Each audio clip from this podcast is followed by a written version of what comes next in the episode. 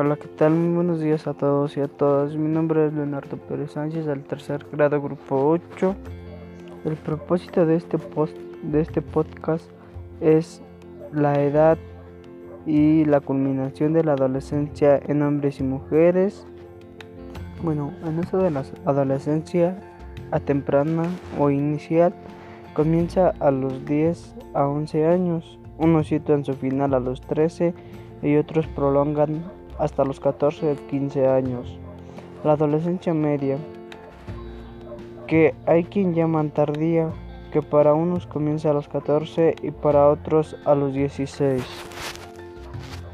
En la adolescencia tardía, que otros llaman por post-adolescencia, para unos comienza a los 18 años y para otros a los 20, prolongándose de manera difusa hasta los 21 o más años y solapándose con lo que también algunos llaman juventud, planea alrededor de los 24 años. Es normal que en ciertos criterios sean un tanto convencionales e impreciosos. Debe tenerse en cuenta que los procesos de maduración biológica no son iguales en todas las personas. No hay madurez hasta allá de los 25 años. Las personas más de lo que han pensado o como queremos verlo, somos inmaduros y problemáticos, que esto es un aspecto que interesa discutir en la, en la sociedad entre adolescencia, la inmadurez y problematicidad en general. La adolescencia es percibida por las personas adultas como un periodo problemático, debido a que los chicos y las chicas están expuestos a mayores riesgos por lo contrario, entre sus aspirantes de autonomía, su evaluación afectivo-sexual y su inmadurez psicológica. La palabra adolescencia guarda relación con el verbo adolecer que significa experimentar dolencias y o padecer algún defecto.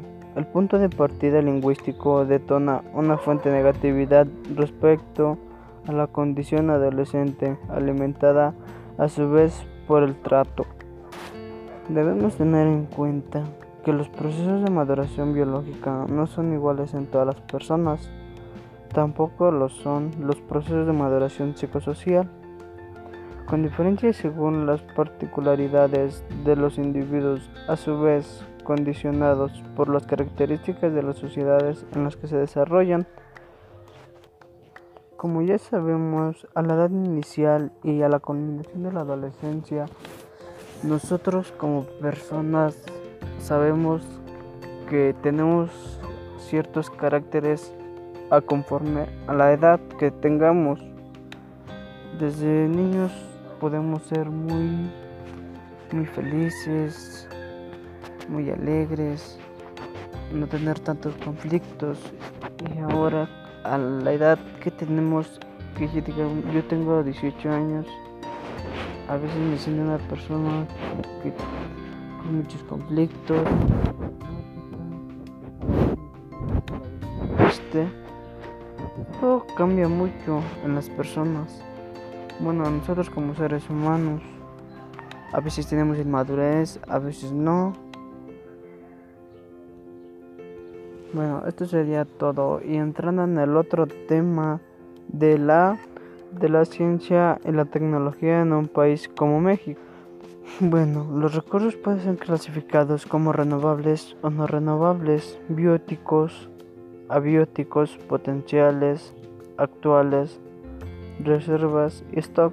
Los recursos naturales son aquellos que existen en el ambiente sin ninguna acción humana.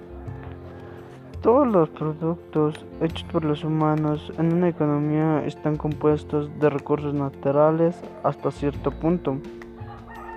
En los recursos no renovables son aquellos que pueden ser respetuosamente naturales. Algunos recursos naturales incluyen la luz solar, el aire, el viento, entre otros. Los recursos renovables y los recursos no renovables recursos no renovables se forman de una manera extraordinariamente lenta y se encuentra naturalmente en el ambiente. Un recurso es considerado no renovable cuando su velocidad de consumo excede su tiempo de recuperación. Algunos recursos no renovables conocidos son los minerales y los combustibles. Los recursos naturales también pueden ser bióticos y abióticos. Los bióticos incluyen combustibles formados de materia orgánica, como el carbón y el, el petróleo. Los abióticos vienen de organismos no vivos y de materiales no orgánicos. Algunos recursos abióticos reconocidos incluyen tierra, agua, aire y metales pesados como el oro, hierro, bronce y plata. Los potenciales son aquellos que existen en una región y podrían ser usados en el futuro, como el petróleo sedimentado. Los actuales son aquellos que se utilizan comúnmente como la madera. Las reservas son los depósitos conocidos de un recurso. Los stocks son aquellos que han sido encontrados por no, pero no han podido ser útiles.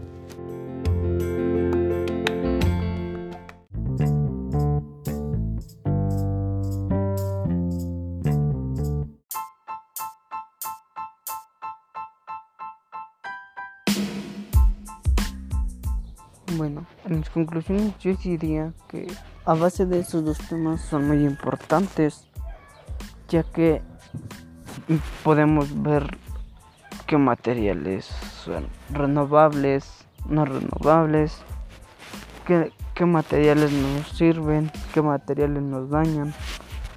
En cierto punto de vista, estos temas me parecen muy interesantes, ya que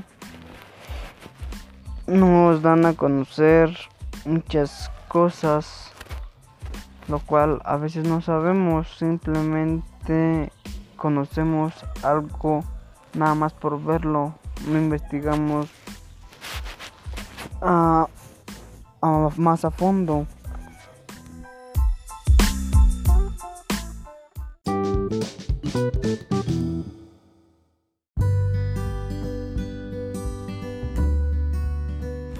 Esto sería todo de mi parte. Muchas gracias. Espero se encuentren bien en esta contingencia. Saludos a sus familiares. Hasta luego.